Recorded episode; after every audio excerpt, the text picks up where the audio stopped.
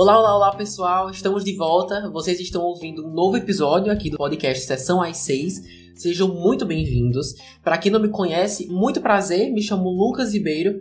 Como já viram no título, essa semana dois filmes serão discutidos, produções bem, bem diferentes, uma da Netflix e outra em cartaz nos cinemas, mas muito parecidas também. São retratações, né, podem se dizer polêmicas, baseadas em fatos reais de pessoas, mulheres que de alguma forma fizeram história.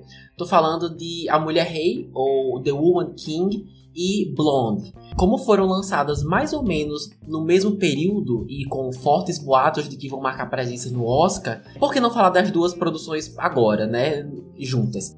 Como ambas destacam bastante o protagonismo feminino, seja na sociedade ou no entretenimento, eu tenho aqui como convidada uma mulher maravilhosa, uma grande amiga minha, Débora Farias. Bem-vinda, Debs. Olá, pessoal. Adorei essa introdução, estou me sentindo. Gostou? é, galera, pra quem não sabe, Débora já participou do Sessão às 6 em anos anteriores.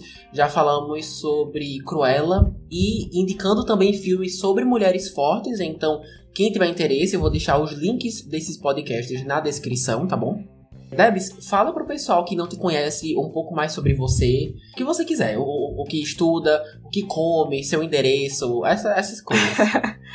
é, então, pessoal, como o Lucas falou, meu nome é Débora. Eu também moro no Rio Grande do Norte, assim como ele, acredito que vocês que acompanham ele devem saber, a gente mora em Natal. Nós nos conhecemos já há 10 anos, na, nos conhecemos na escola. Uhum. E desde então, nós firmamos uma amizade, né, e continuamos até hoje infelizmente, né, aguentando uhum. essa criatura. Coitada, meu Deus, se passa demais. Sim, continue.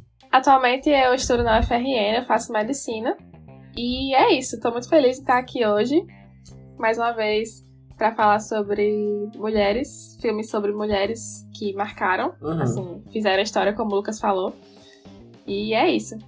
Perfeito. É, e um último aviso: a discussão, obviamente, será dividida em duas partes, né? A primeira sobre a mulher rei e a segunda sobre Blonde. E nas duas haverão spoilers, beleza? Pra gente poder conversar de maneira mais aprofundada e completa sobre a, a, maior quantidade de características e aspectos possíveis de cada produção, tá bom? Então, aos que ainda não assistiram, fica aí o recado. Tá pronta? Prontíssima. Então, bora lá.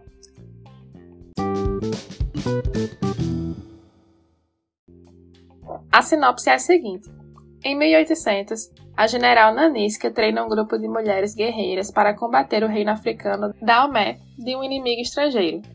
Beleza, é dirigido pela Gina Prince Bythewood, que já dirigiu algumas produções, mas sua mais popular até o momento foi The Old Guard, da Netflix, inclusive a gente já fez um podcast sobre, que inclusive vai ter uma sequência próximo ano.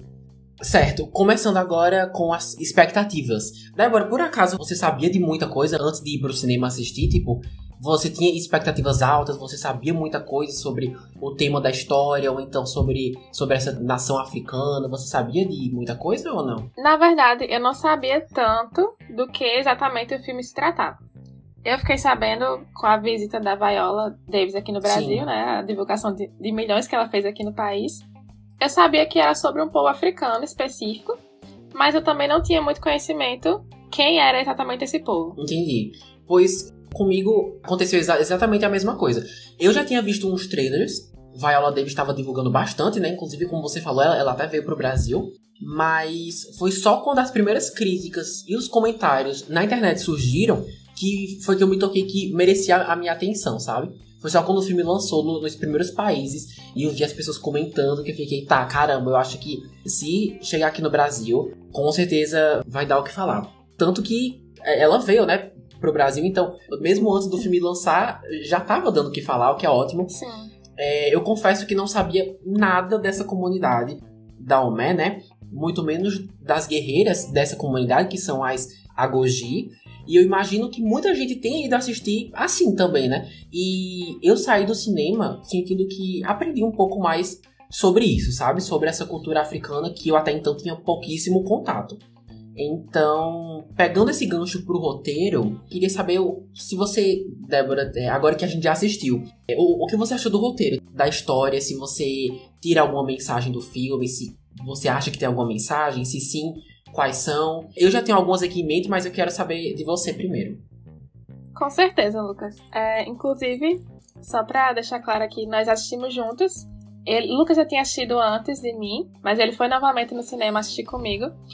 E quando a gente saiu, a gente estava comentando justamente que, como é um filme importante, assim, que deveria, sei lá, ser é, divulgado em escolas, uhum. algo do tipo, para que mais pessoas pudessem assistir e conhecer a história de um povo africano que muitas vezes a gente não tem contato, né? A gente não não tem nem ideia de que da situação, né, que eles passaram não é todo dia que histórias assim são tão comerciais, são tão de, de, de fácil acesso, entre aspas, pra gente, né? E muitas vezes quando a gente estuda sobre isso, é mais o impacto dessas nações no Brasil, né? Tipo, no período de colonização, do, do tráfico de escravos.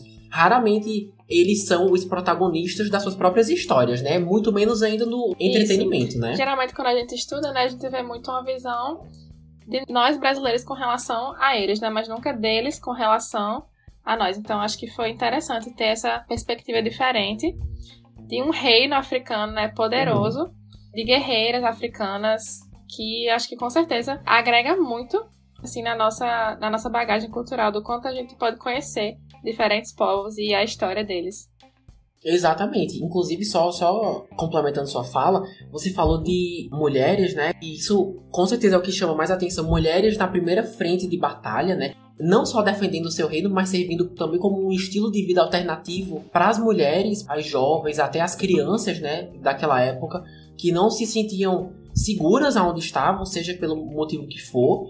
Então, aquilo ali acabou virando uma comunidade, né? Uma, uma irmandade que salvou muitas delas, eu imagino, seja do, do casamento arranjado, seja do abuso sexual, do assédio. Então, ver o dia a dia dessa comunidade dentro do próprio reino, eu achei assim interessantíssimo.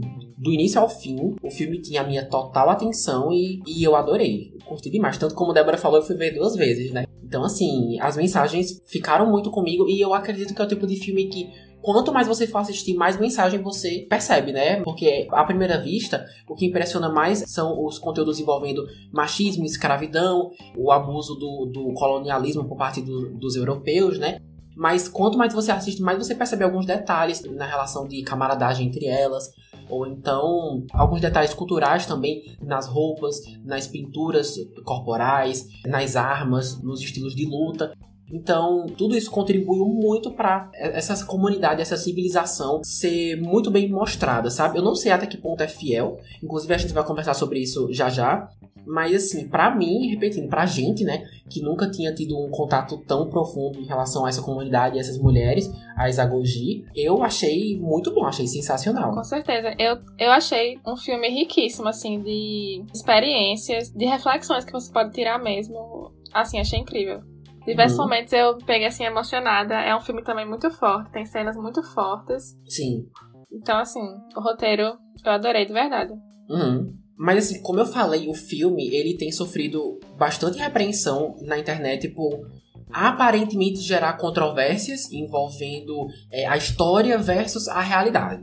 Não sei se Débora ou se os ouvintes, o consciente vocês estão disso, mas pelo que eu pesquisei, muitos acusam o roteiro de diluir os fatos e reescrever a história, porque os Dalmé, eles são mostrados como o quê? Liberadores, né? Mais liberais, justos e até empoderados, né? Quando na realidade eles estavam totalmente envolvidos no tráfico de escravos. Então muita gente acredita que eles estão basicamente o filme, né? Tá basicamente idolatrando uma nação africana considerada traficante de escravos, imperialista e até colonialista de um jeito romantizado, digamos assim. Aí eu queria falar um pouquinho sobre isso, mas só deixando claro que não é a maioria, tá? Muitos discordam, defendendo que o foco do filme é a Viola, é a personagem dela treinando novas recrutas, né, para serem guerreiras e lutando contra os colonizadores brancos. Aí eu queria saber, Débora, se você tem alguma opinião sobre isso, se você toma algum partido, se tem algum lado que você se identifica mais. É, eu sei que a gente acabou de falar que conheceu muito pouco dessa comunidade antes de assistir o filme, mas eu queria saber sua opinião sobre isso. Assim, eu acho que quando um filme vai ser produzido, obviamente os produtores colocam nele, escrevem né, da forma que eles quiserem. Sim. Então, os produtores eles quiseram fazer de uma forma, contar de uma forma que eu acho que não não é ilegítima, sabe? De uhum. se fazer. Se Sim. fosse um, um documentário, algo do tipo, aí eu ficaria, opa, peraí. Entendi. Justo. Um documentário precisa entregar fatos realmente, né? O, o filme eu acho que um filme nem sempre precisa ser tão condizente assim com a realidade, mas precisa, eu acho que passar uma mensagem de uma forma é... justa, né? Isso, de uma forma justa através da arte, né? Entendi. É, eu, eu concordo. E assim, eu acho que hoje em dia, se um filme tiver escrito, tipo, ou, ou se for vendido só falando baseado em fatos reais, para mim, se ele só, só tá falando que é baseado, então, se de verdade, de verídicos, se tiver só os nomes dos personagens, eu acho que eles têm o, o livre-arbítrio, digamos assim, de fazer como eles quiserem. Porque, como você fala que é baseado, não quer dizer que você está pegando todos os fatos que realmente aconteceram e trazendo diretamente para o filme da maneira mais realística possível. Não necessariamente, entendeu? Porque eles estão adaptando fatos mas como isso vai ser adaptado, aí vai da mente criativa de quem tá por trás. Exatamente, eu concordo totalmente. Inclusive, pensei agora assim em filmes de terror. Exato. A gente conhece muitos filmes de terror baseados em fatos reais. Mas aí, pra dar aquela, aquela emoção Sim. a mais, né? Algumas coisas são mudadas, são adicionadas. Ou quase tudo, né? É. é. é. eu, eu acho que o mais importante é isso. Eu não acho que essa controvérsia devia desmerecer tudo de bom e interessante que está sendo celebrado. Dá para fazer Isso. as duas coisas, na verdade. Eu acho que dá para apreciar o filme pelo que ele é e pelo que ele traz corretamente, né? Mas ainda assim ficar com um pé atrás, sabendo que as coisas não foram 100% como está sendo mostrado no cinema. Sim. E só para deixar claro, como isso é uma história com raízes negras e africanas muito fortes, para algumas pessoas vai ter um contexto emocional maior.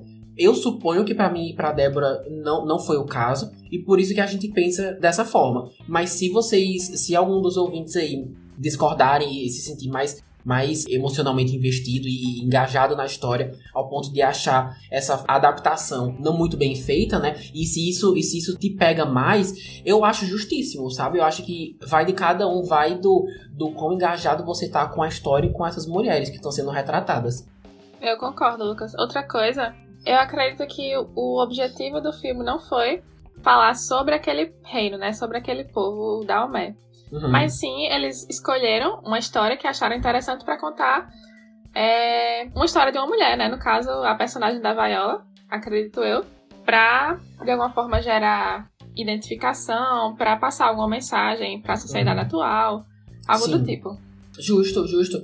Então, Seguindo agora, pessoal, para as premiações. Agora, em relação às premiações, eu vi muita gente dizendo que tem tudo para marcar presença no Oscar 2023, seja na categoria X, Y. Aí eu queria saber se você, amiga, pudesse chutar, seja qual for a categoria, seja melhor filme, cabelo e maquiagem, figurino, roteiro, qual você acha que tem mais chance? Qual categoria ou categorias que vai marcar presença? Olha, eu acho que a Viola com certeza pode ser uma das indicadas ou até mesmo vencedora de um Oscar por esse filme. Uhum. E talvez, né, alguma atriz coadjuvante também possa estar tá aí participando da premiação. Sim. O que você acha? Eu concordo, eu tenho quase certeza que a Viola vai ser indicada. Normalmente o Oscar, ele gosta de dar vez, em alguns casos, tá? O Oscar gosta de dar vez a pessoas que ainda não venceram. Aí eu queria saber, a Viola Davis, ela já ganhou umas duas vezes, se eu não me engano. Você acha que isso vai dificultar para que ela ganhe dessa vez? E você acha que isso, consequentemente, pode favorecer as outras indicadas? Ou não? Ou você acha que a performance dela tá tão incrível que ela tem tanta chance de ganhar quanto as outras? E vai lembrar que a gente ainda não sabe quem são as outras indicadas. Ainda não saíram os indicados, a gente tá só especulando uhum. aqui. Olha, eu pessoalmente acho uma atuação digna de Oscar. Se eles vão Uhum. seguir por essa linha de premiar outras pessoas que ainda não receberam o Oscar, aí eu não sei, amigo. Uhum. Sinceramente. Mas eu acho super, super merecido. Entendi. Não, justo. É, bom, eu realmente acho que vai marcar presença em várias categorias. Várias categorias. Por exemplo, cabelo e maquiagem e figurino. Eu acho que, que vai marcar presença por esses dois elementos ajudarem a trazer de forma muito, muito imersiva a cultura africana, né? Ainda mais dos anos Uhum. 1800. Nossa, eu achei o figurino belíssimo. Acho que eu não cheguei a comentar isso com você, mas eu achei lindo. Uma das que eu gostei mais foi aquela. A gente tá falando com spoiler, então a gente pode falar. Aquela final, quando. A, última cena da Viola Davis, quando ela já foi coroada, digamos assim, a mulher rei. Sim, ela aquela tá roupa aquela- rosa. É aquela roupa rosa, roxa, e, É, e roxa. ela tá com o cabelo todo solto, né? Ai, e ela com tava linda. uma peça na testa. Nossa, linda, linda, Aham. linda. E, e tudo você realmente acredita que, tipo assim, todos os tecidos, todo, todas as roupas têm uma coerência. Você acredita que tudo foi feito na África, né? Apesar da gente nunca ter ido lá, mas tem uma coerência. Quando você vê, faz sentido. Nada parece forçado ou falso, enfim. Eu gostei bastante. Sim. Inclusive, o rei, ele tinha um figurino assim. Pra mim era um pouco curioso, porque aquele ator. Eu não Hum. sei o que você acha, mas eu acho ele um pouco jovem. Pra mim não transmitia tanto uma. Uma. A credibilidade de um rei, né? Isso, exa- exatamente. Uhum. Ele era jovem, aí o figurino dele era bem despojado, né? Assim, Sim. ele sem camisa, só com um. Vou chamar de um manto assim por Sim. cima. Mas não sei. Mas mesmo assim eu gostava da, do que ele usava, né? Sim, sim. É. Eu acho que o próprio filme sabe disso, que o personagem era jovem, porque eu acho que tem uma cena que a Viola Davis está conversando com uma outra amiga dela e elas estão fofocando lá sobre o rei, sobre a esposa do rei, que ela fica se intrometendo nos assuntos e tudo mais. Aí eu acho que a, a própria personagem da Viola fala: Não, mas o rei é jovem, o rei. Deixa ele lá, sabe? O rei tem o jeito dele, mas ele é jovem, sabe? Aham. Aí eu gostei que ela mesma falou isso, que foi justamente o que você trouxe agora, né? Que é uma coisa que, ela, que a personagem também percebeu isso. Aham. Talvez se fosse um personagem mais velho, ele teria uma roupa diferente, uma fala diferente, talvez ele seria mais estratégico, não sei. Sim, e, e sobre isso, é, e realmente, se, a gente parar pra pensar, é um filme de época. Assim, a academia adora filmes de época, e sendo que esse não é aquele estilo de época europeu, com vestidos floridos e sombrinhas e mulheres com chapéus, é, que nem a série Bridgerton, sabe, Débora? Eu não, não sei Sim. se você. Pronto. É todo ano tem no mínimo um filme do Oscar que é indicado a cabelo e maquiagem, figurino, que tem essa vibe. A vibe Aham. Bridgerton, sabe? Bem reino, assim, sabe, né? Um reino europeu. Isso. Aí é como se. É, é quase como se tivesse uma cota na academia pra, tipo, filmes de época europeu. Porque a academia adora isso. E, eu, e por que eu tô falando isso? Porque esse filme aqui, A Mulher Rei, é um filme de época super diferenciado em comparação aos outros que Hollywood tá acostumado a fazer, né? Então, Sim, então eu acho que vai se destacar muito por causa disso né, nessas categorias. Eu também acho que tem chance de, de ser indicado em melhor filme e melhor roteiro. A- apesar das controvérsias, tem seus pontos altos, como a gente já discutiu, né? Pelo fato dele conseguir celebrar a cultura africana de forma muito empoderada, mas sem ignorar alguns pontos trágicos, como o comércio de negros escravos, né? Em troca de riquezas, que muitas vezes os próprios reis é, africanos eles trocavam o seu próprio povo ou os prisioneiros de guerra, né? Em troca de riquezas. E isso contribuía muito para o poder de um reino, né? Mas até que custo? E eu gosto que o filme fala isso, coloca esse, esse dilema. Pra quem conhece pouco disso, como foi o meu caso, nossa, é um prato cheio, é, é uma aula de história, realmente, como Débora falou. Melhor roteiro e melhor filme eu indico, acho que deve ser indicado, não só por esses aspectos, mas por deixar divertido. Muita gente, quando vai estudar história, quando vai, tipo, ler sobre isso, muita gente não deve se sentir atraída, mas o jeito como esse filme é feito, é realizado, tem tanto conflito, tem tanto drama, tem tanta ação, é um filme cheio de ação, que deixa o filme mais comercial. E você acaba adorando querer aprender pelo jeito como eles ensinam, sabe? Então, essa escolha de tornar uma coisa interessante e histórica, comercial e mais acessível para grupos que normalmente não estariam interessados, eu acho que é o principal motivo, Não, um dos verdade. principais motivos pelo qual eu, eu acho que merece o lugar de melhor filme e melhor roteiro. Eu indicaria também em trilha sonora, pelos mesmos motivos de cabelo e maquiagem e figurino, né? por contribuir com a atmosfera dessa realidade, por fazer pessoas como eu e você que nunca, que nunca sabia nada sobre essa civilização, mas pela música você já se sentia lá, sabe? Já se sentia imerso. Então eu também dou crédito à música. Não descarto também a é, eles chamam de cinematografia também, né? Que é uma outra categoria que valoriza muito as cores, o modo como eles filmam as paisagens, como que as cores das roupas e da cor da pele das personagens podem contrastar com os cenários e com é, as armas, sabe? A cinematografia é mais ou menos essa vibe e eu achei que eles fizeram isso muito bem, ainda mais com a quantidade de paisagens que tem nesse filme, né? Seja elas durante batalhas ou, ou, ou em casa, sabe? Ou, é, enfim, treinando, enfim. Eu, eu acho que tem muitas categorias que esse filme pode ser um sucesso. Não só ser indicado, mas realmente ganhar. Ah, você também acha que. É... Um monte de coisa, né? Aham. Uhum. Não, pra você, a Mulher Rei vai fazer um rapa assim no Oscar. Eu acho, no mínimo ser indicado. No mínimo ser indicado. Sobre personagens agora. Você falou que a Viola Davis, que está interpretando a Nanisca, você acha que ela tem altas chances de não só ser indicada a melhor atriz, como ganhar o Oscar de melhor atriz. É isso? Isso. Eu acredito que sim.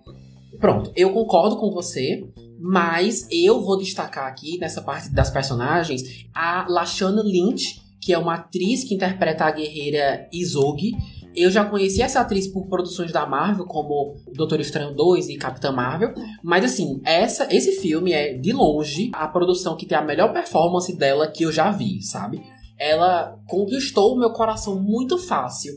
É muito carismática. Eu não sei se você concorda, mas eu achei que ela teve ótimas expressões faciais, uhum. sabe? Seja conversando com as outras, ou em cenas de luta, sabe?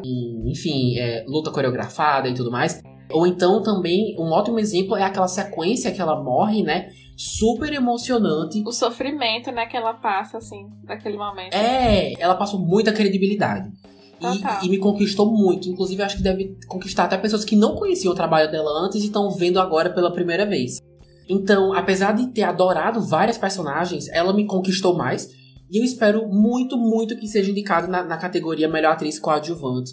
E, se possível, eu queria que também quem dividisse com ela o posto de melhor atriz coadjuvante, pelo menos para concorrer, seria aquela aquela menina, a que faz a Naui. É, o nome da atriz é Tuzo Umbedo. Acho que pronunciei certo. Ela é a Naui, a menina que é rejeitada pela família porque ela não queria se casar cedo, né? com um cara super mais velho que ela e o pai super envergonhado, né, entregou ela para a Goji e daí então ela ganhou muito tempo de tela. Eu fiquei muito surpreso porque assim, ela conseguir se destacar num filme onde a Viola Davis, a grande Viola Não, Davis, é a protagonista, é para poucos, eu acho, Total. sabe? E mas ainda assim, essas duas conseguem, mas principalmente a Naui. Então eu espero muito que a academia reconheça isso, porque ela, elas roubam muito as cenas em que a Viola Davis é a protagonista. Eu queria destacar também um personagem que chamou muito minha atenção, que é o personagem Malik, que ele era do Brasil, né? uhum, né? Sim.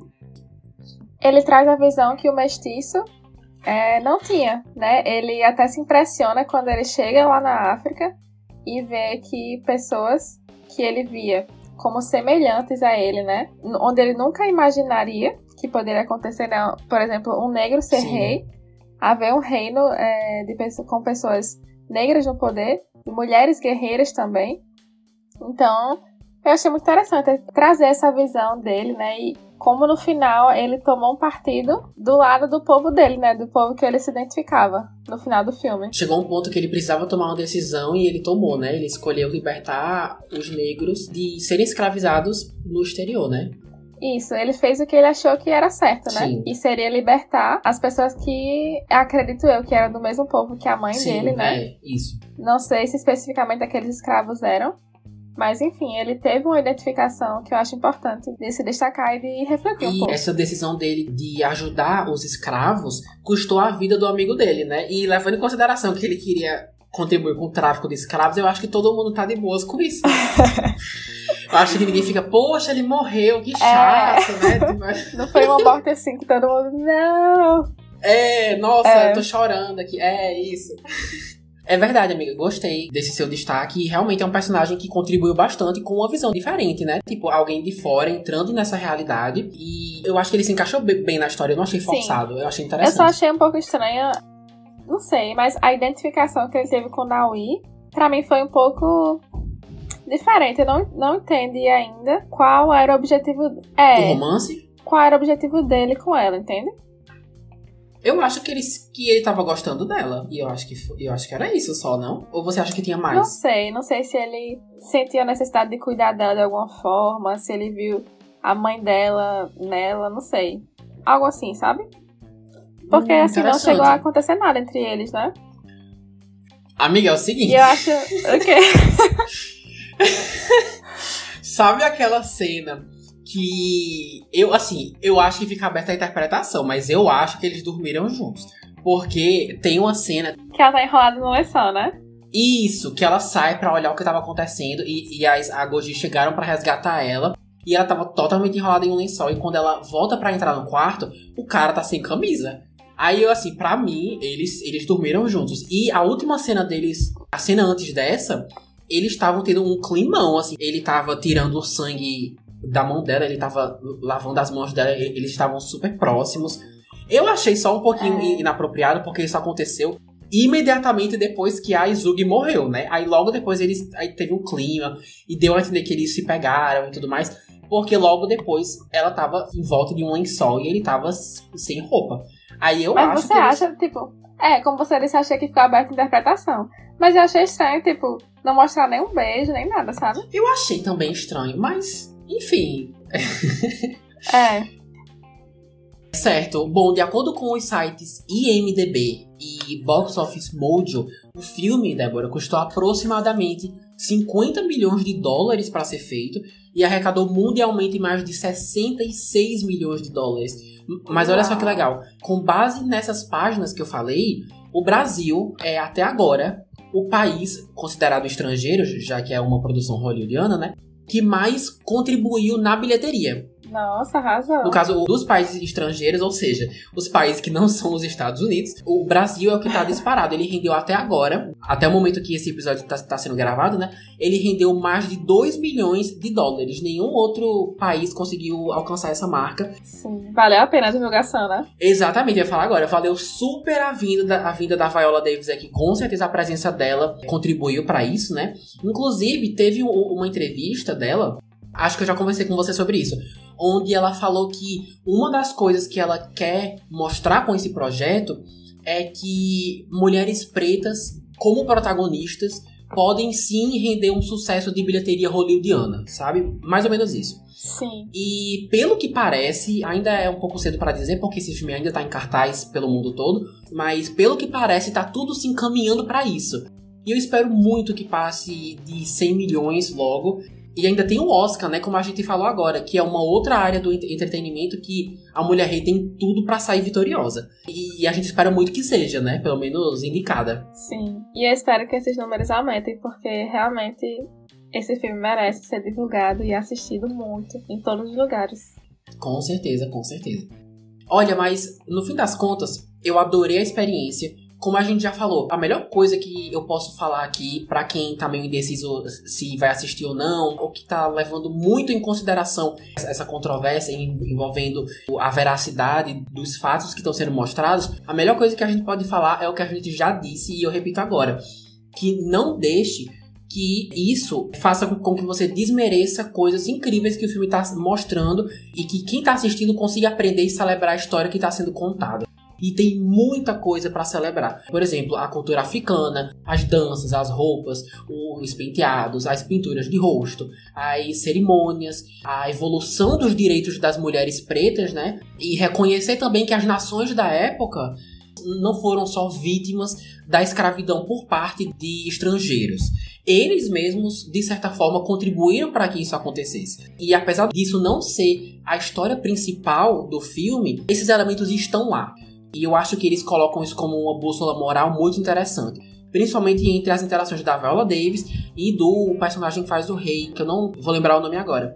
essa dualidade moral entre eles dois reforça muito isso, apesar de não ser a história principal. Enfim, o, o que eu tô querendo dizer é que a gente tem muito o que aprender assistindo, e por ser super comercial, não parece um dever de casa, sabe? Também é um ótimo entretenimento, e se você ouvinte ainda não assistiu, eu espero muito que dê uma chance, ainda mais se curtirem filmes épicos, históricos, de guerra. E aos fãs da Viola Davis não vão se decepcionar, tá? É outra performance incrível que ela traz aqui. Quem for assistir só por causa dela também não vai se decepcionar. ah, e, e só para finalizar aqui minha fala, tem uma cena pós-créditos muito legal. Quando o filme terminar, espera uns 3 minutinhos, uns 5 minutinhos, que eu recomendo conferir. É, só para finalizar, eu acredito que, para mim, pessoalmente, foi um filme que me marcou.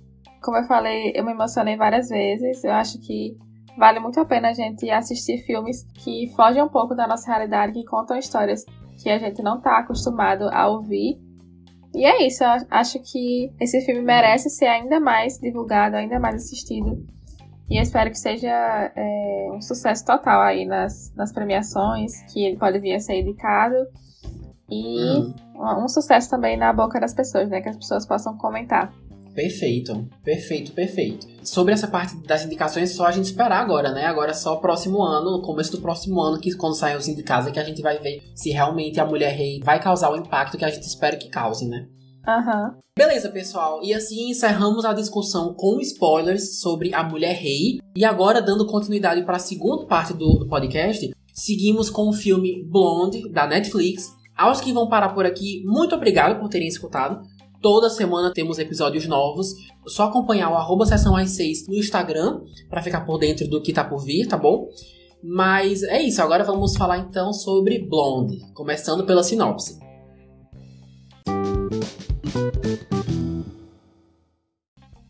A sinopse é a seguinte: em uma mistura de realidade e ficção, Marilyn Monroe, que teve uma infância difícil, se torna um dos grandes ícones de Hollywood como atriz, modelo e cantora, passando pelos altos e baixos da fama global.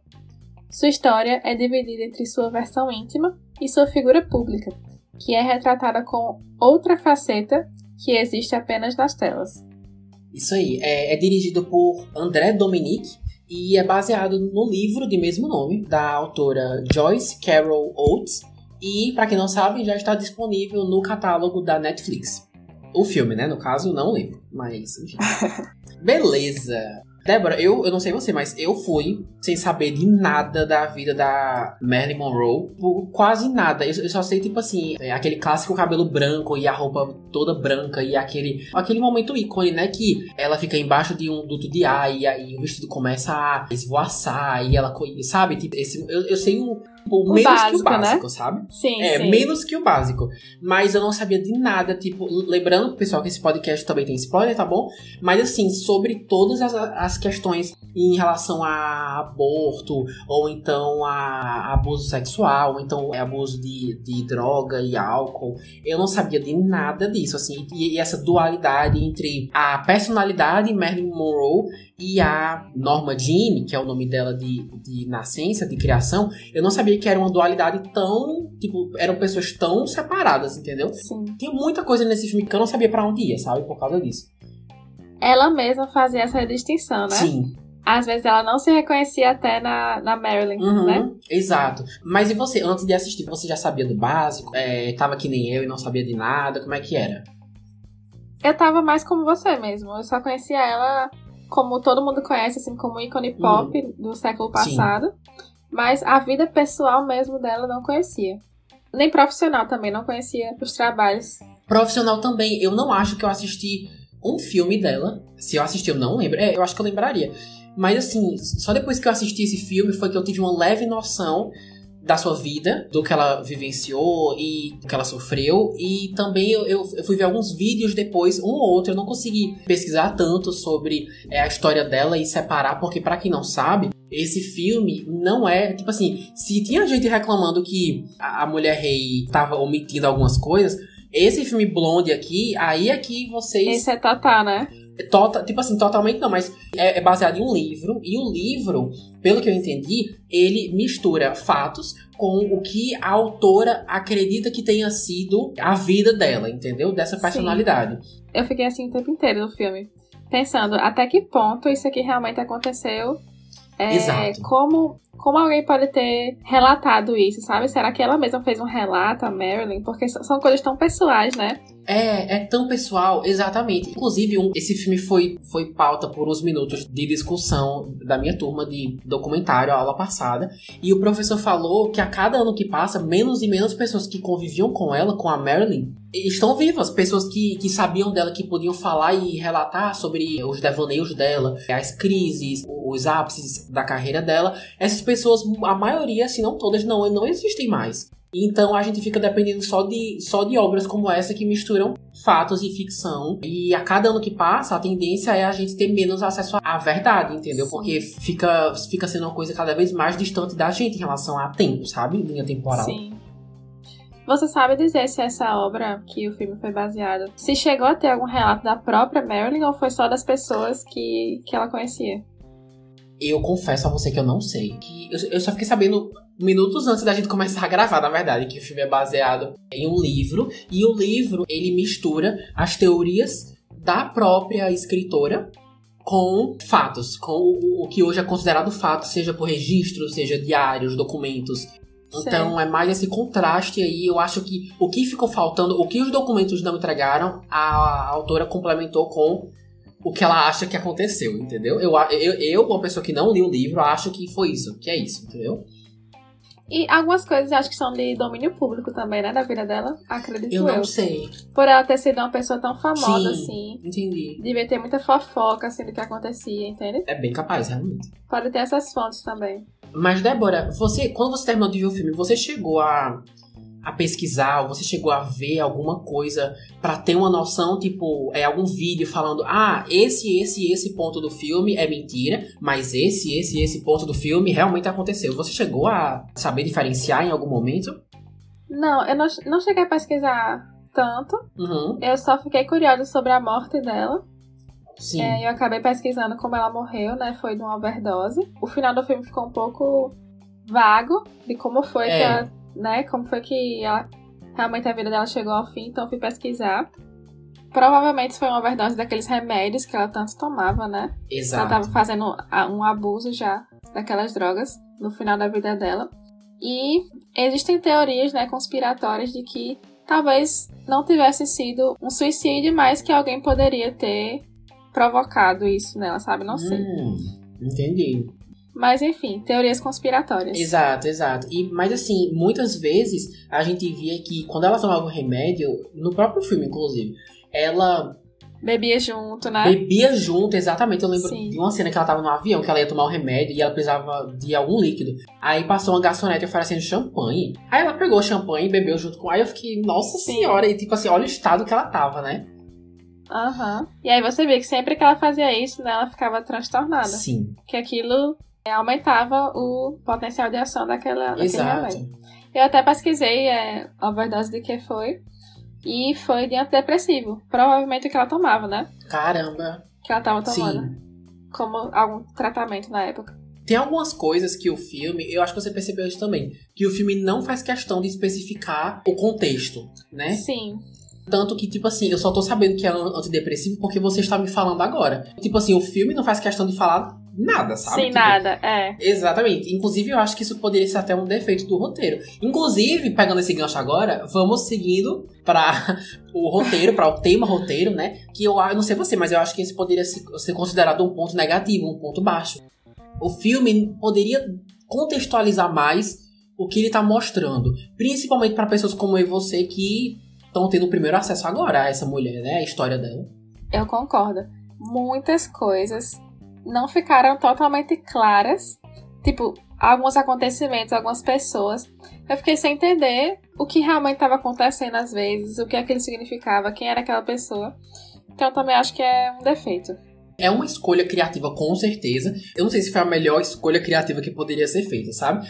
Eu acho que o tempo que o filme tem que são quase três horas, né? Eu não acho que é proporcional à quantidade de informações que eles nos dão concretas sobre ela, sabe? Sim. Pelo menos informações claras, mesmo que fossem teorias da conspiração, mas não são teorias da conspiração claras, entendeu? Eu não acho que eles mostram o suficiente. Tipo assim, quando o filme terminou, eu senti o peso de um filme de três horas, mas eu não senti que eu aprendi sobre ela o equivalente a três horas, entendeu? Eu sinto que o objetivo desse filme não era tanto, não sei, mas relatar com fidelidade a história dela em si, mas usar a história dela pra fazer arte, sabe? Porque você percebe que é muito. Você percebe que a arte tá lá presente o tempo todo, a arte do cinema, Sim. né? De, da iluminação. Eles usam muito, muitos elementos, assim. Às vezes, não sei se você percebeu, mas às vezes, com certeza percebeu. às vezes tava preto e branco, às vezes tava colorida, porque o que isso significa, sabe? Exato, exatamente. Eu não sabia o que significa. Eu, eu tentava procurar um padrão, tipo, ai, Sim, eu será também. que será que tá em preto e branco só depois que ela tá no palco, ou que ela tá gravando, ou depois que ela tomou alguma coisa? Mas não, tipo, Momentos negativos. É. Você ficava tentando encontrar um padrão também. eu não vi nenhum padrão. Pra mim é quando o diretor queria, entendeu? Tipo, ah, aqui é colorido, Aham. aí tá colorido, entendeu? Eu acho que é isso. Sei. Mas eu acho que o compromisso principal de quem produziu esse filme foi com a arte mesmo, sabe? Interessante. E somente isso. Um dos problemas que eu tive, é, eu falei e eu repito, é que falta contexto. Mas um exemplo disso é que esse filme, às vezes, pra mim, parecia uma série. Tipo, eu sentia que eu tava vendo episódios de uma série. Não parecia que o Sim. filme, os acontecimentos do filme estavam entrelaçados, sabe? Sim. Quando a gente vê as sequências iniciais, que são ela criança, né? O filme não tem problema nenhum em cortar de uma menina indo pra um orfanato pra história de uma garota propaganda de sucesso. Mas, tipo, como que ela chegou disso pra isso, entendeu? Tipo, Sim. tem alguns momentos que o diretor não vê problema nenhum em cortar de um ponto e seguir do outro, sendo que existe um intervalo gigante aí, sabe? Você acha, inclusive, que esse filme poderia ser aquele estilo que a Netflix geralmente faz em minissérie também? Eu acho que poderia ter sido uma minissérie. Tipo assim, se fosse exatamente a mesma coisa que foi, mas se fosse dividido em episódios, eu ia, ia fazer mais sentido pra mim esse intervalo de narrativa. Sim. Tipo assim, eu acho que o filme poderia ter mudado algumas coisas ou ter sido um pouco mais dinâmico em outras partes, mas se o filme fosse exatamente como é, mas se fosse dividido em, em episódios e ter sido uma minissérie, a minha mente, digamos assim, processando, eu conseguiria ter entendido Mais mais, organizado, né? mais organizado as fases da vida dela, entendeu? Do que um único filme. Porque eu não acho que ficou muito, muito coerente. Quando ela tá com aqueles dois caras lá, quando eles viraram um trisal. Inclusive, eu, eu queria muito saber, mas eu não consegui pesquisar antes. Será que é real mesmo que ela, Marilyn Monroe, um carinha aleatório que eu não sei quem é, e o filho do Charlie Chaplin Sim. eram um trisal? Tipo, que, que rolê aleatório, mano. E eu, Sim, eu fiquei querendo saber também. eu acho que de todas as coisas era essa que eu tava. Mas será que isso realmente aconteceu? Marilyn Monroe e o filho do. Charlie Chaplin? Porque eu Sim. nunca vi isso em lugar nenhum, em lugar nenhum. E eu realmente terminei o filme sem saber se era verdade ou não. E eu não tive tempo de pesquisar. Você não sabe, não, né? Não, não sei também. Ai, mas eu fiquei super curioso. Mas babado, viu? Né? eu tô citando isso como exemplo porque a gente se despede deles, basicamente, quando ela perde o filho, quando fazem um aborto nela, sendo que ela mudou de ideia, aí ela tentou, aí ela fugiu, né, do hospital, mas aparentemente eles conseguiram fazer o aborto. Eu acho que essa fuga dela tava na cabeça dela. Eu não entendi direito. Isso. Foi isso? Muitas coisas a gente não entende se tava na cabeça dela, se era o que ela queria ter que tivesse acontecido ou se realmente aconteceu, né? Exatamente. Mas enfim, deu a entender que o aborto foi feito. Isso. né? O que eu não entendo é porque, assim, logo depois disso, a gente quase nunca mais vê os caras, os interesses amorosos dela lá. Aí, tipo, É. do nada, ela tá solteira, Ah, aí ela, aí ela se encontra com o marido dela, aí eles começam a se relacionar, aí viram um É. casal, aí se casam, e aí fico, mas cadê aqueles outros? Do nada ele some. É, é, mas aí fica, mas cadê aqueles outros dois? O, o, o que aconteceu com eles dois? Tipo, ok que a Sim. vida pode ter separado eles por caminhos diferentes, mas como é que foi isso, sabe? Eu sinto que esse filme grita por contexto, um contexto que eles nunca chegam a nos dar. E eu senti falta disso. Sim. Os parceiros dela, eles aparecem e somem muito rapidamente, né? Muito. Tipo, e, e muitas vezes sem explicar É, como as coisas aconteceram. exato. Mas assim, dá a entender. Quando ela tá sozinha, realmente dá a É. entender que ela não tá mais com ninguém. Exatamente. Mas assim, eu acho isso meio triste, né? Tipo assim, o contexto da época. Ah, se o diretor colocou ela sozinha, sem o marido, então ela deve estar solteira. Uhum. Sabe? Sim. Tipo, é meio triste o contexto da Sim, época, sim. né? Pelo menos o contexto que foi colocado. Mas era só assim mesmo, pra eu entender o status social dela. É. Enfim, e eu sinto que esse filme tem um extremo muito grande.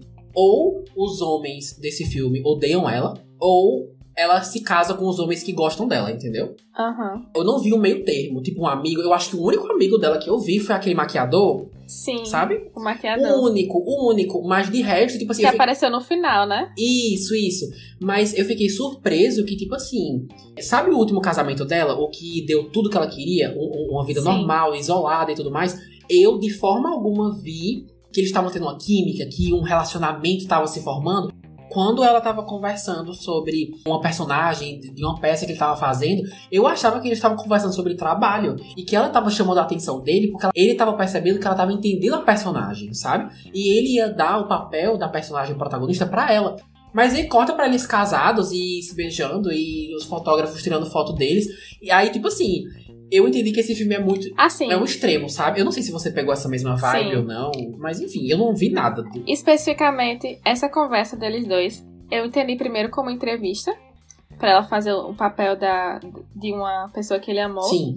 Só que no final, deu pra perceber que terminou no flerte. Não Foi. sei se você conseguiu perceber. Ah, eu não percebi. Eu achei que até quando eles estavam de mãos dadas, quando ele falou, ah, você é a minha fulaninha e tal. Aí ele falou o nome da personagem. Aí ela falou, ah, eu sou sim. Aí eu entendi que ela tinha ganho o papel. Eu não entendi que eles tinham virado um casal. É, é estranho, porque tem coisa nesse filme que é muito rápido. Mas o filme tem três horas. E no final eu não senti ainda que eu conheci tudo. E senti que ainda faltou contexto, na verdade, sabe? É Sim. muito estranho, não é? Eu acho que muitas coisas você tem que pegar no ar, assim, sabe? É, eu acho. Eu acho. Eles não dão, não dão de bandeja, assim, informação É, pra você compreender. Sim. E eu acho que essa escolha é curiosa. Tipo assim, tem momentos que eu fico, caramba, inteligente isso, mas tem outras que eu fico. Às vezes eu acho que essa escolha prejudica mais do que ajuda, sabe? O público. Sim. Ei, mas só um parênteses. Quando eu comecei a assistir o filme, que eu vi o tempo, né, que demora cerca de 2 horas e 40, mais ou menos, Uhum. eu fiquei, nossa, que filme longo. Aham. Mas. mas, não sei, eu me envolvi tanto na história dela que pra mim passou super rápido o filme. Sério, amiga. Pra mim passou super rápido, eu me, me envolvi muito, muito mesmo, assim, na história dela. Eu queria muito saber como ia se desenrolar, o que ia acontecer. Eu não sei se você se sentiu desse jeito, mas eu fiquei querendo saber os próximos capítulos, sabe? Os próximos acontecimentos da vida dela. Amiga, sinceramente, não. Eu senti cada minuto das 2 horas e 45 minutos desse filme. Não, mas é porque eu adorei os extremos. Como essa narrativa tem núcleos, como eu falei pra você, tipo assim, ah, agora ela tá solteira. Aí agora ela conheceu esse cara. Aí agora ela tá grávida, mas depois ela perdeu o bebê. Aí agora a gente vai seguir pra próxima fase da vida dela. Como tem tantas fases diferentes, eu não senti que eles estavam construindo muita coisa. Eu não senti que a personagem tava crescendo, ou que ela tava se desenvolvendo, aprendendo com os erros, ou, sabe? Sim, tipo, sim. eu não me senti muito investido, porque no final eu me senti igual no começo, tipo, em relação à construção de personagem. Eu não sei explicar. Sei. Mas que bom que você. que pegou você, você ficou investida, né? Eu fiquei. Mas assim, a gente só detonou até agora, né? O roteiro. Sim. Mas uma coisa que eu preciso destacar de positivo é que eles conseguiram passar o drama da história dela, que foi dramática, né? Muito. Muita coisa assim aconteceu e eles, eu, eu pelo menos senti que eles conseguiram passar aquele drama de tudo que ela viveu. O que Hum. você acha? Você não acha que eles perderam a mão no drama? Tipo, logo nos primeiros, sei lá, a primeira meia hora de filme, a mulher foi estuprada, ela, criança, quase morreu afogada pela mãe numa banheira quente. Tipo assim, não é pra rir, não, viu, linda? Não é pra... Eu vou deixar isso, eu vou deixar na gravação, só pra os ouvintes verem como somente é triste, viu? Vou deixar. Ai, Deus. Mas assim, eu achei um filme tão depressivo. Eu achei muito depressivo esse filme. Muito bad vibes. E era toda hora, pô. Do, do início ao fim do filme, depressão, depressão, triste, triste. Eita danada! Não, Tristeza. E, tipo assim, eu acho que eles perderam um pouco a mão nisso, mesmo que boa parte disso tenha sido verdade, entendeu? foi um overdrama. Foi, mas elabore, que eu sei que você queria trazer isso como um ponto positivo. Elabore como que Sim. foi um ponto positivo pra você. Porque eu acredito que esse filme não era pra passar uma história de superação, uma história de ah, bonitinho, não sei o quê. Eu acho que ele quis mostrar os traumas que, tipo, uma diva do pop Sim. passou na vida dela. A começar por um trauma na infância, né? A mãe dela Sim. tentou matar ela, o pai dela abandonou ela, ela tinha aquele sentimento de abandono parental, que inclusive ficou com ela durante a vida toda dela, É né? verdade. Ela sempre pensando no pai, querendo conhecer o pai, aquilo ficava na cabeça dela. Mas foi uma mulher que fez muito sucesso Exato. no século passado. Entre todas as pessoas, eu acredito, especialmente entre os homens. Assim, uma pessoa que fez sucesso, mas que a vida não é somente de flores. A vida dela não foi somente de flores. A começar pela forma como a carreira dela começou, né? Ela começou como modelo, precisava até posar nua algumas vezes. Depois, quando ela foi entrar no cinema, ela foi estuprada. Então, assim, apesar dela ter conquistado muita coisa pra época dela, teve que passar por Uhum. trancos e barrancos, né? E uma coisa, inclusive, que ela destaca, tipo, a indignação dela quando pergunta sobre o salário que ela teria, né, no... acho que era no filme, né? É. E ela pergunta sobre o salário de uma outra pessoa, um homem, e ela vê a diferença, ela fica Sim. indignada e não aceita. Achei isso interessante também. Mesmo sendo uma mulher de sucesso, né? Uma das poucas na época que conseguia atrair um público, que se ela estivesse no filme, ela sabia que as pessoas iam assistir, principalmente homens, né? E ainda assim Sim. ela ganhava uma micharia em relação a o que o produtor ou um ator mais famoso ganharia, né? Mas eu, eu gostei do drama, não sei, eu gosto disso. Gostou? Gostei. Me prende, sabe, na, Entendi. na história. Ai, que bom. Não, mas eu falo que bom de verdade. Tipo assim, que bom saber que pra mim foi um excesso, mas pra você foi na medida certa. Aham. que existe um público para o tipo de filme que eles fizeram. Gostei. Uma última coisa que eu queria saber de você. Eles focaram muito, principalmente no começo, na foto do pai. E eu queria saber, tipo assim, você acha que é a foto de um homem aleatório? Você acha que é um homem famoso que a mãe inventou só pra alimentar uma, uma fake news pra a Merlin? Porque eles focaram tanto na foto desse cara. Eu não sei se é um ator desconhecido que eles trouxeram pro filme só pra se passar pelo pai, ou se realmente era um ator famoso na época que a mãe, que não tava bem de saúde, é, alimentou na cabeça dela falando que realmente esse era o pai dela, mas era um homem nada a ver. O que você acha? Como muitas coisas no filme, eles deixam aberto a interpretação, né? Uhum, Então, sim. assim, a minha interpretação é de que era alguém famoso ou minimamente conhecido, seja nas artes, sei lá, como Uhum. cantor, ou então como político, uma figura política, algo assim. Sim. E que não podia, né, assumir aquela filha, não podia assumir um relacionamento, um relacionamento extraconjugal, talvez, Sim. né? Ou então com uma mulher que não é famosa, né? Ou que não tem um status social tão, tão alto quanto Sim. ele. Sim. Mas eu interpretei mais como uma traição mesmo, entende? Ah, certo. Mas assim, você acredita que a mãe tava falando a verdade? Que aquele era realmente o pai dela? Eu acredito que sim. Mas, hum, mas agora que você falou, né?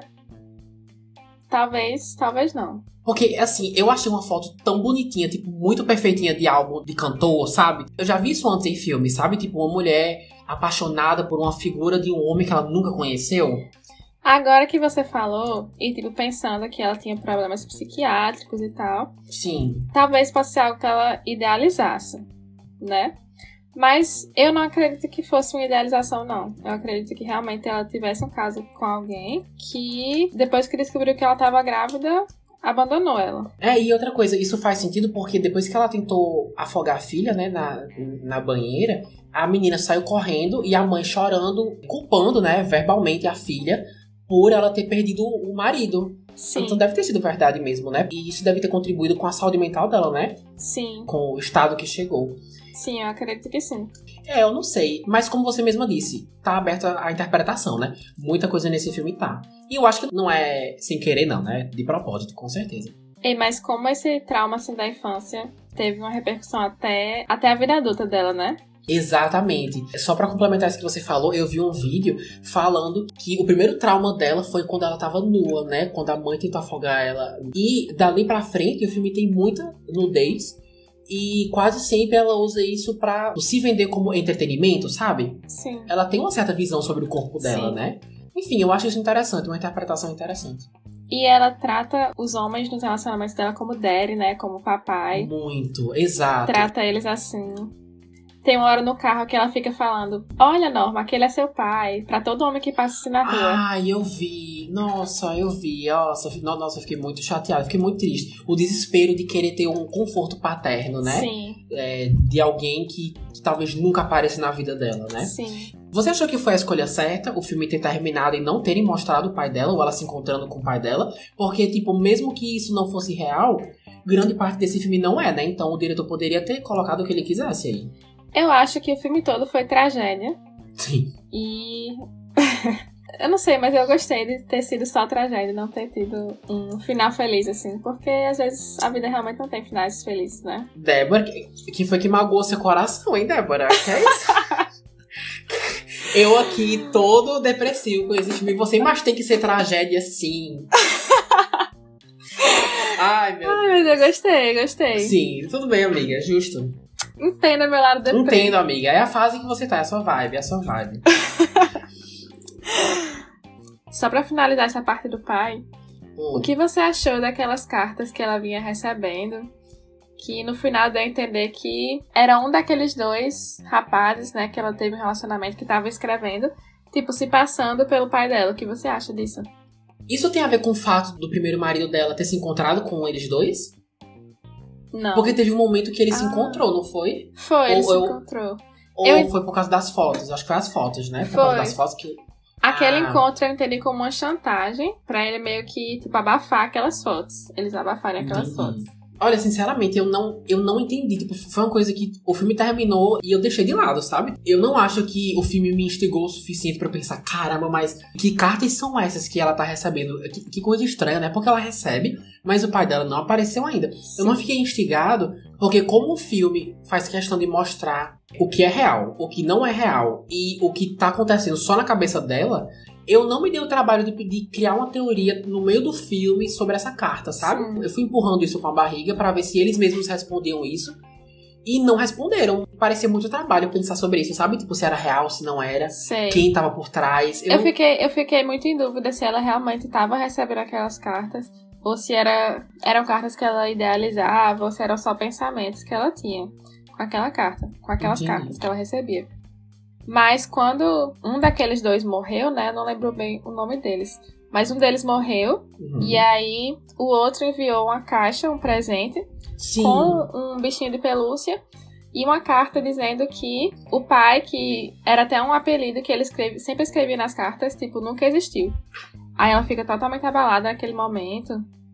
Eu não entendi esse final. Você acredita? Pronto, então acho que foi por isso que você não pegou muito minha pergunta. Sempre nas cartas ele se referia como Hum. papai alguma coisa, não lembro até o nome. E aí nessa carta que ele escreveu, tinha lá escrito: o pai, alguma coisa, nunca existiu. Com amor, Cass. Acho que é Cass o nome dele. Caramba, então você acha que as cartas que ela recebeu o filme todo. Eles que estavam escrevendo. Era ele que entendi tava isso. escrevendo? Caramba, mano. Eu nunca pensei nisso, nunca. Nossa, mas e aí por isso que ela termina chorando, triste, e eu acho que e, talvez isso tenha sido a gota d'água, digamos assim, né? Pra ela se afundar ainda mais em remédio e, e álcool, né? Que foi o que acabou com a vida dela, Sim. infelizmente. É, porque ela ainda tinha aquela esperança, né, de encontrar o pai dela. Sim. Aí quando ela pensa que aquilo tudo era mentira, Uhum. eu acho que o mundo dela desabou, assim. Caramba, Débora. Depois disso que você me falou, se eu fosse reassistir esse filme, eu acho que eu teria uma, uma visão ainda mais completa disso, sabe? Uhum. Inclusive, já que você tocou nesse ponto, eu acho que você assistindo mais de uma vez, assim, quem tiver coragem, né, de passar três horas assistindo o filme de novo, deve pegar mais detalhes, né, nas outras vezes que você assistir. Eu acho, é verdade. Agora sobre o Oscar. Eu acredito, Débora, que o Oscar, ele, tipo assim, ele normalmente já tem muito drama, envolvendo, sei lá, racismo, envolvendo, é, não sei, diversidade, enfim, um monte de coisa. Eu não acho que o Oscar precisa indicar esse filme um monte de coisa e estar associado à, à quantidade de drama que esse filme tem. Sei. Por causa disso, eu acho difícil que ele seja indicado melhor, tipo, nas principais indicações, melhor roteiro, melhor, melhor filme, sabe? Então, assim, eu não sei você, mas eu acho que na- nas categorias mais técnicas, ele tem mais chance. Como, por exemplo, se é que vai ser Aham. indicado, né? Mas se for, eu acho que vai ser indicado a cabelo e maquiagem, melhor cabelo e maquiagem. Principalmente, tipo assim, o do resto do elenco eu achei bem básico. Mas o dela, em especial, eu achei impecável, assim. Foi, impecável. caprichado muito, muito, muito. E, tipo assim, tinha horas que eu parava de ler a legenda só pra ficar olhando o cabelo dela, assim, o cabelo, a maquiagem, Sim, muito linda. o rosto dela. Tinha horas. Eu, eu conheço essa atriz de, de outros filmes. Tinha horas nesse filme que eu não conseguia ver os traços da atriz. E só conseguia Da ver Marilyn. a, a, a Marilyn, exatamente. De, de tão imerso que isso foi, esse cabelo e maquiagem, sabe? Sim. E, e- e mais uma vez, isso, isso complementa o que eu tava falando na, na primeira parte sobre a Mulher Rei, que cabelo e maquiagem conquista muito a academia em filme de época, sabe? Quando é filme de época. Sim, sei. E aqui é outro filme de época, e eu não duvido que, que seja indicado também, entendeu? Aham. Mas eu acho que a Mulher tem uma vantagem em relação a isso. Mas enfim. Inclusive, eu, eu adorava quando em algumas cenas, tipo, tem algumas imagens mais icônicas da Marilyn Monroe. Tipo, passava a cena no filme e eu me lembrava, nossa, eu tô lembrando dessa cena, eu já vi essa foto da Marilyn Sim. em algum lugar, Uhum, sabe? sim. Eu achei interessante isso. Então, nesse sentido, eles lembraram bem, né? Os, os aspectos que tornaram ela mais famosa, tipo, visualmente, pelo menos. Sim. Inclusive tem uma cena que ela tá com, não sei, uma espécie de maiô, não sei, e tem alguém, tipo, apertando, assim, uma mulher apertando atrás, que é idêntica, idêntica à foto real da Marilyn, idêntica. É mesmo? Aham. Sim, eu, eu acho que Depois- essa foto tá em um post. Eu acho que tá num post. Eu sei qual é, sei qual é. Pronto. Eu nunca vi a real. Eu vou olhar a real, a foto ver- verdadeira. Eu vou olhar. Idêntica, tá muito É parecida. Idêntica. Massa, ah, massa. Inclusive essa atriz maravilhosa, né? Exatamente, Ana de Armas. A melhor conquista desse filme talvez vá ser indicar ela como melhor atriz. Eu acho que ela é uma das, uma das melhores coisas que sai desse filme, sabe? Que o filme pode tirar Sim. da academia. Também acho que cinematografia o filme vai se destacar, apesar de não ter entendido a diferença de padrões aí, de preto e branco e das cores, independente se a gente tava assistindo a parte em preto e branco ou a parte colorida, a estética desse filme, a estética de época, é tão presente, tipo, parece que eles escolheram até a lente da câmera certa, no- nos momentos certos, Sim. Pra deixar claro que é um filme de época. Existe uma diferença entre um filme de época e um filme que foi feito na época, entendeu?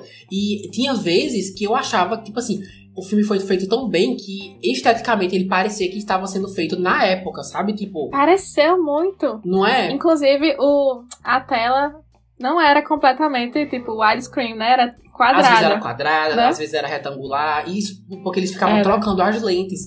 E isso, quando um diretor consegue fazer com que o filme não só, tipo assim, o público não só veja que o filme é de época, mas tenha a sensação que um filme que saiu esse ano parece que, é um, que foi um filme feito décadas atrás, é um patamar a mais, sabe? Tipo, eu acho que esse filme conseguiu fazer Sim. isso. Então, cinematografia eu acho que pode ser indicado sim. Inclusive, alguns momentos onde eles estavam gravando alguma cena dela em algum filme, sabe? Nossa, pra mim eu tava super assistindo, assim, um filme daquela época mesmo, sabe? Exato. Total. Eu achei Sim, incrível. com tudo, né? Tipo, o palco, as cortinas atrás, o público aplaudindo. É, Sim. e eu também acho que, além de cabelo e maquiagem e cinematografia, acho que melhor atriz ela leva, e mas eu quero falar dela já já. Antes eu queria saber de você, Débora. Tem alguma outra categoria que eu não falei que você acha que pode marcar presença no Oscar? Ou você concorda com tudo que eu falei? Ou você discorda com tudo que eu falei? Não vai ser indicado a nada? Qual que é a sua opinião? Eu concordo com o que você falou, maquiagem e figurino principalmente. Sobre a atriz principal, eu espero muito que ela seja indicada porque eu gostei muito da atuação dela, mas eu não tenho tanta convicção de que ela possa ser indicada. Ainda mais em um, em um ano que tá saindo filmes como, por exemplo, com a Viola Davis, né? Como Guerreira e, enfim. O- A barra esse ano tá, tá pesando, né? Sim, Tá. faz sentido, faz sentido. Então, pra gente aprofundar mais sobre a atriz e os personagens, é, vamos entrar logo nessa sessão, né? O elenco e as polêmicas. Ana de Armas é a atriz protagonista e ela interpreta Marilyn Monroe ou Norma Jean, né? Que é a- o nome dela de nascença. Você acha que é o ponto alto, Débora, desse filme? A interpretação dela? Com certeza. Com certeza. Acima de tudo, tipo, cabelo, maquiagem. Ah, calma, vamos. Eu acho que o cabelo e maquiagem estariam tão bem colocados quanto a atuação dela. É, algumas coisas também, iluminação pra dar um drama maior. Também achei incrível. A parte em que ela foi levada, né, Pra fazer um aborto. Eu entendi que ela tava sendo obrigada, né? Sim. t- talvez estaria grávida do, do presidente.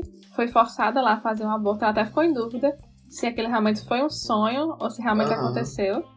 Não Exato. Foi? Exato. Mas aquela cena foi tão dramática, ficou apagando as luzes e acendendo. Eu achei incrível, assim, como eles faziam de tudo para dar o drama da situação. Sim. Essa personagem, eu acho que é a pergunta principal que eu queria fazer. Você sente que essa personagem é uma personagem fácil de você se identificar? Eu pergunto porque eu já tenho a minha impressão, mas já que você teve uma, uma visão bem diferente de mim desse filme, eu queria saber, tipo, você logo no início estava torcendo por ela como você torce por outras personagens protagonistas aí da vida? Ou nessa não? Com certeza, eu tava torcendo por ela, tipo, desde o início. Eu acho que a gente é, tem um primeiro choque, assim, que foi quando ela quase foi morta pela mãe, né? Assim, na infância ainda. E aí você vai percebendo que ela vai lutando para ter um lugar na sociedade. E eu acho que isso, pelo menos em mim, me gerou uma identificação. E eu acredito que foi o que me prendeu no filme, sabe? Conhecer a história dela tudo que ela passou. Eu queria saber o que tinha acontecido com ela. Entendi. Você acha que ela foi escrita de um jeito que você conseguiu se importar? Você, como público, tava lá com ela do início ao fim. Sim, eu me prendi nela. A, a personagem dela me prendeu muito. Uhum. Pois, Débora, eu infelizmente, tipo assim, infelizmente essa não foi a minha experiência em relação à, à conexão com a personagem. Eu sinto que, tirando a vontade de querer que ela fique bem e segura e viva, né? e com a saúde mental ok, é, eu acho meio difícil de, de me conectar com ela, porque essa versão dela é muito inocente, né? Não que isso seja algo ruim, mas ela não é muito decidida ou muito determinada. Dá pra ver que ela tem desejos, o que é ótimo. Ela tem vontade de querer fazer coisas com a vida dela, mas a gente não vê muito ela focada nesses desejos. Ou, tipo, se esse lado dela existe, escolheram não mostrar isso pelo menos Sim. não suficiente, sabe? Eu achei a personagem muito passiva. Tipo assim, uma, é uma personagem, alguém que normalmente. Claro que não é uma regra. Mas é alguém que normalmente faz as coisas, que tem desejos e corre atrás. Eu achei que essa personagem, as coisas que mais impressionam. Só ia vivendo. Isso, eu senti que a personagem, a história dela era interessante, mais porque as coisas aconteciam com ela principalmente traumas, do que ela fazer as coisas acontecerem, entendeu? Sim, sei, sei. O que é triste, porque ela passou por muita coisa horrível. Então, o entretenimento que a gente tem é as coisas horríveis que acontecem com ela. Então, eu acho que a personagem dela é muito passiva por causa disso, entendeu? Eu vi na, na, internet, ela tem outras características. Tipo assim, eu queria que eles tivessem explorado mais essa, essas, essas outras características. Não sei se você notou, mas ela gostava muito de ler, né? Ela sempre mencionava que ela lia um livro tal, um livro de um filósofo Sim. tal, ou de alguma peça tal. E os homens ficavam até surpresos, né? Às vezes até riam sem acreditar. Eu soube que ela teve um lado bem empreendedora também. Eu soube que ela chegou a ter uma produtora para alguns de seus filmes, alguns dos filmes que ela que ela chegava a, protagonizar ou participar, que ela chegou a construir uma produtora para ajudar a, a contribuir de alguma forma. E assim, eu queria muito ter visto isso aqui, sabe? Ok que talvez saísse um pouco do drama que você gostou tanto e se identificou tanto, mas eu acho que mostrar esses lados traria mais dignidade pra personagem, sabe? Eu senti falta sim, disso. Sim, sim. E outra coisa, ela era tão sozinha que na maior parte das vezes a sua, a sua maior companhia era a Marilyn Monroe, né? Tipo assim, o alter ego. Eu achei isso interessantíssimo. Tem várias vezes na narração da Norma Jean que ela fala não sobre ela, mas sobre a Marilyn Monroe sobre essa mulher que se veste de roupas chamativas e atrai os homens. E ela se refere muitas vezes como uma outra pessoa. Se refere a ela na terceira pessoa, sabe? Como se fosse uma outra pessoa. E assim, sinceramente, se o filme fosse só isso, pra mim já tava ótimo. Tem muito pano pra manga pra só falar sobre a saúde mental dela. Eu achei esse filme tão rico assim na, na persona dela, sabe? Porque. Tudo bem, é, ela viveu no orfanato, acabou entrando no mundo da moda, né, como modelo e tudo mais. Uhum. Mas, vivendo como Marilyn Monroe, ela passou a odiar. Ela não gostava da Marilyn, né? Não gostava. Tudo que ela, tudo que ela queria era uma vida normal. Queria ter filhos, queria. sei lá. Uma coisa mais isolada, né? Comum. Isso. Eu não sei, eu acho ela tão rica, assim, com relação a essas coisas, sabe? De psicanálise, de, de você avaliar, analisar ela como pessoa mesmo, sabe? Eu também achei, mas você acha que eles exploraram isso tanto quanto poderiam? Tipo, eu acho tão interessante esse conceito da Norma Jean ficar tão enojada, desprezar tanto a Marilyn Monroe, que a mente dela se fragmenta para que ela não seja associada a essa pessoa que tá causando tanta infelicidade a ela e colocando e colocando ela em um ramo, em uma bolha, um universo que desagrada tanto ela, entendeu? Seja por trauma ou por não ser a vida que ela quer. Eu achei isso tão interessante, mas eu não sinto que a gente viu isso o suficiente. Eu sinto que a narração dela falando sobre Marilyn Monroe foi o máximo que a gente conseguiu, sabe? Sim, sim.